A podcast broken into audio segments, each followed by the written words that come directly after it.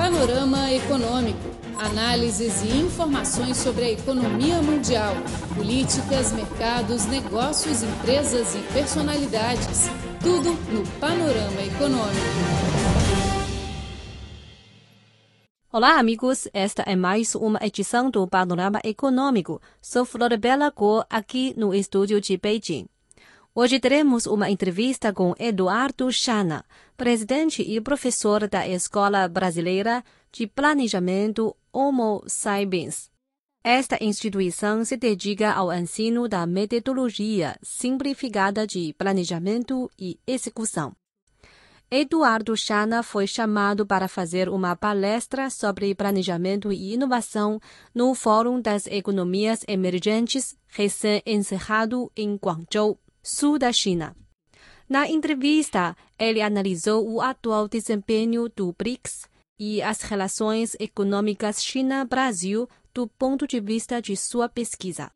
Acompanhe agora nossa entrevista. Eu, pessoalmente, ainda não conheço a sua instituição. Você é de uma escola de planejamento? Isso. Como é esta escola?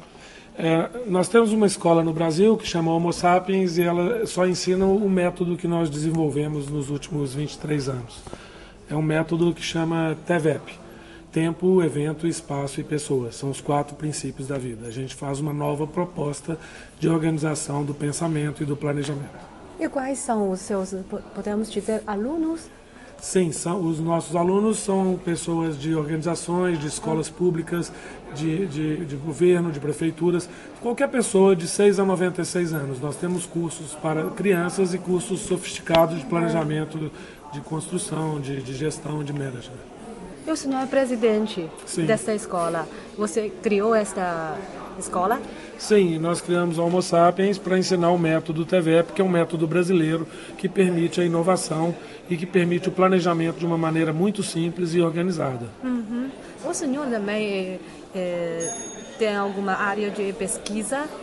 Sim, a nossa escola é um think tank. A gente desenvolve esse método, é um método que está na versão 43 uhum. e é um método que ele propõe um novo protocolo para que as pessoas é, possam pensar e se planejar melhor. Planejamento é algo ligado ao futuro. Uhum. Como o mundo vem fundamentado no modelo fordista, focado em processos, então todo o planejamento das organizações uhum. são é orientado a processos. E o processo ele parte de um princípio que uma, um pensador desenha o processo e um fazedor executa o processo. Com o mundo digital de hoje, as pessoas não, não precisam revisar esses processos com muito mais velocidade.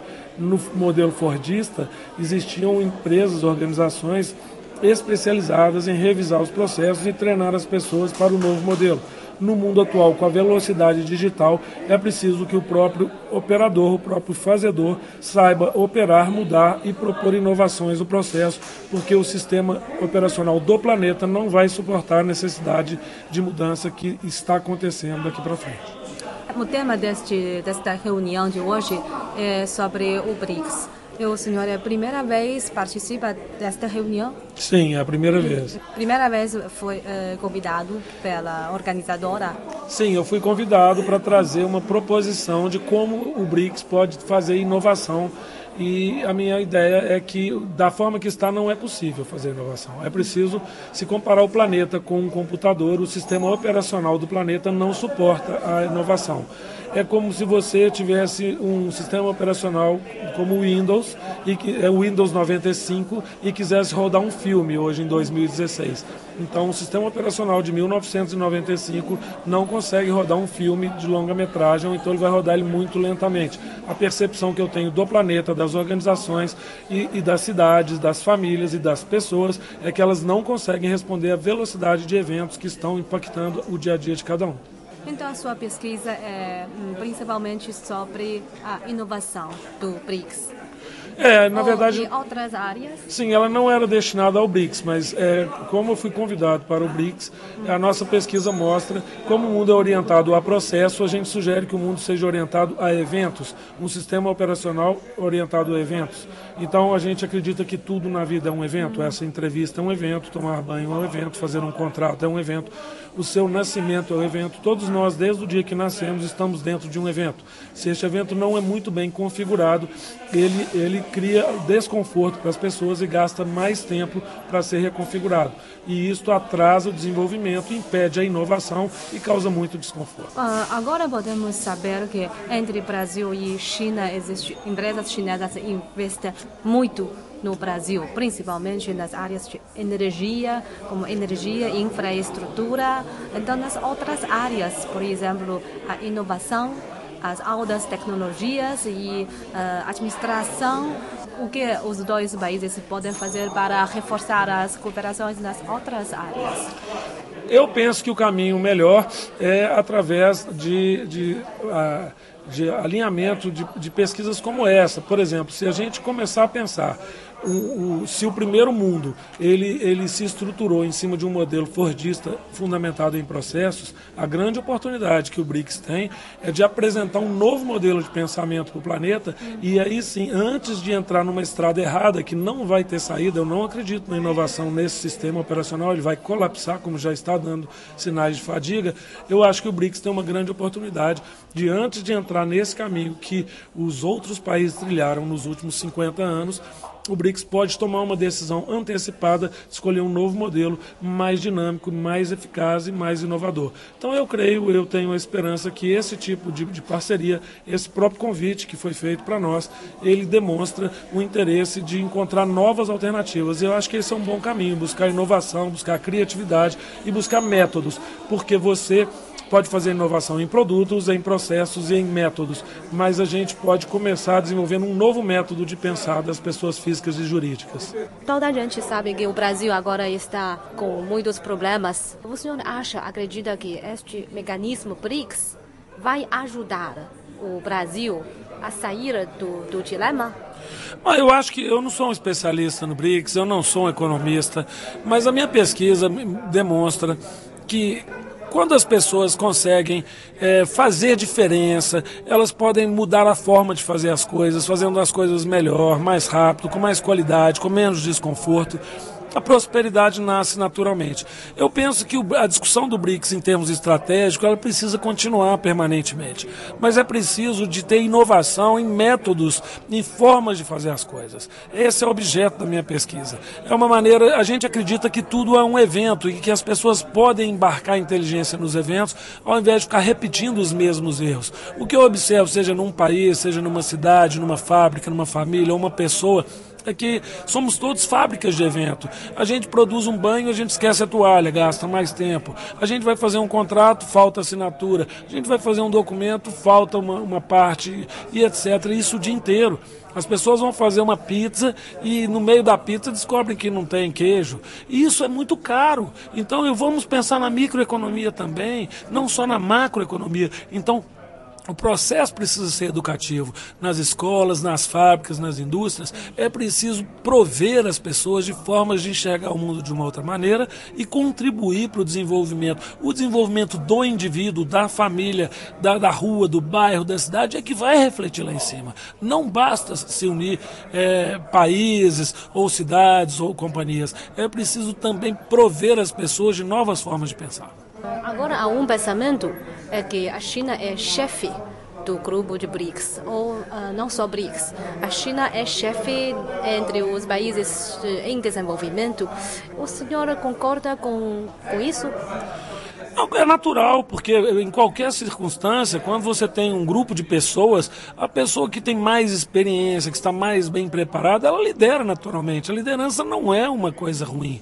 É importante ter um bom líder, alguém que soube fazer, alguém que tem uma experiência milenar, alguém que pode conduzir, trazer grandes experiências de, de combate. A, a, questão da corrupção é, é muito é um exemplo para a gente seguir que não tem na China. A questão do, do, de não existir as drogas, a questão do respeito ao jovem, a questão da família unida na criação das crianças, dos avós com os filhos. Tem muitos exemplos maravilhosos que precisam ser mais compartilhados do que apenas é, a indústria, os commodities, os produtos. Eu acredito que tem muitos exemplos. Eu estou encantado com a China, com os poucos dias que eu estou aqui, e temos muita coisa para aprender. Então não existe, para mim, isso é uma discussão que devia passar por ela. É óbvio que quem, quem é líder, é óbvio que quem tem mais experiência, é óbvio que quem tem mais capital, é preciso liderar. Imagine se um avião for liderado por um passageiro que não sabe pilotar o avião. Não podemos dizer que todo mundo que está no, no, num avião tem a mesma competência para pilotar. Então podemos dizer a China é chefe ou, ou todos são iguais? Todos são chefe neste BRICS? Eu, eu acredito que a liderança é de acordo com a circunstância, né? Se, se tiver, uma, se tiver imagine que entre a Rússia, Brasil, Índia, eh, China e, e, e, África do Sul, se a gente tiver que, que discutir futebol, o Brasil vai liderar. Então, quer dizer, depende do tema. Somos melhores no futebol que os quatro, indiscutivelmente, concorda? Então, nesse aspecto, lideraremos. A liderança é de acordo com a experiência no assunto em pauta. Então, qual área que o Brasil deve estudar mais com a China? Qual área que a China tem maior vantagem? Muitas, muitas. Tem 5 mil anos de, de, de frente. Eu acho que tem muitas. Só um exemplo. Eu não seria um especialista para dizer. Eu, eu, disse, olha, a, a, China ela tem muitos exemplos para dar para nós. A, a, a, a, união das pessoas em torno do projeto China, a capacidade de planejar a longo prazo, a capacidade das pessoas se unirem para enfrentar os desafios. Eu acho que nós temos muito a aprender no trabalho em equipe. Ainda somos um país onde as pessoas é, disputam entre si. Temos muito a aprender. Agora, muitas empresas chinesas investem no Brasil, mas uh, elas realmente encontram dificuldades. Elas não conhecem o Brasil, conhece muito pouco o Brasil. Os dois países são tão distantes. Então, como é que uh, o senhor acha que pode fazer, o governo pode fazer para ajudar as empresas a investir melhor com mais facilidade no Brasil? Eu penso que como, como qualquer coisa, se a gente imaginar, ao invés de imaginar países, vamos imaginar pessoas. Se uma pessoa for encontrar com outra pessoa, ela não tem que conviver, não tem que se conhecer, um país é feito de muitas pessoas. Da mesma maneira que um chinês, se for conhecer uma, uma brasileira para se casar com ela, é preciso que haja convivência, é preciso que se promova eventos como esse mais vezes, eventos em todos os níveis, intercâmbios de universidades, a nova geração que vem por aí. Estamos pensando muito em negócios, muito em exportação, mas por que as universidades brasileiras não podem mandar os melhores alunos passar seis meses aqui? As universidades chinesas mandar os alunos passar seis meses lá? Essa é a melhor maneira de conhecer o que há de bom, buscarmos o lado apreciativo de ambas as culturas e não ficarmos é, condenando o lado negativo que todos nós temos. Devemos ter mais intercâmbios culturais entre pessoas para criar uma base para melhor comércio, relações comerciais. Dentre outras coisas, é, culturais, esportivos, artísticos, é, negociais, porque é, eu estou surpreso com a China. Eu vim aqui, mas nas informações a primeira vez? Sim, a primeira vez que eu venho, as informações não chegam para nós. Temos muito a aprender. Penso que temos que abrir mais esse leque de discussão.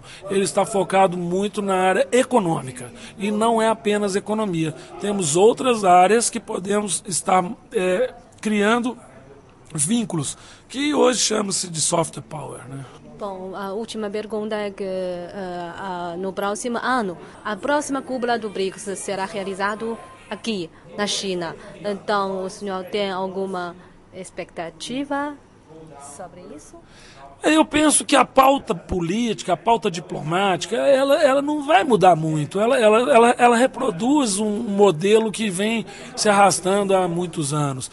Então ela precisa continuar. O que eu acho é que temos que abrir novos módulos. Apenas isso. Não, não queiramos mudar a forma que já vem sendo feita, porque as pautas são continuadas.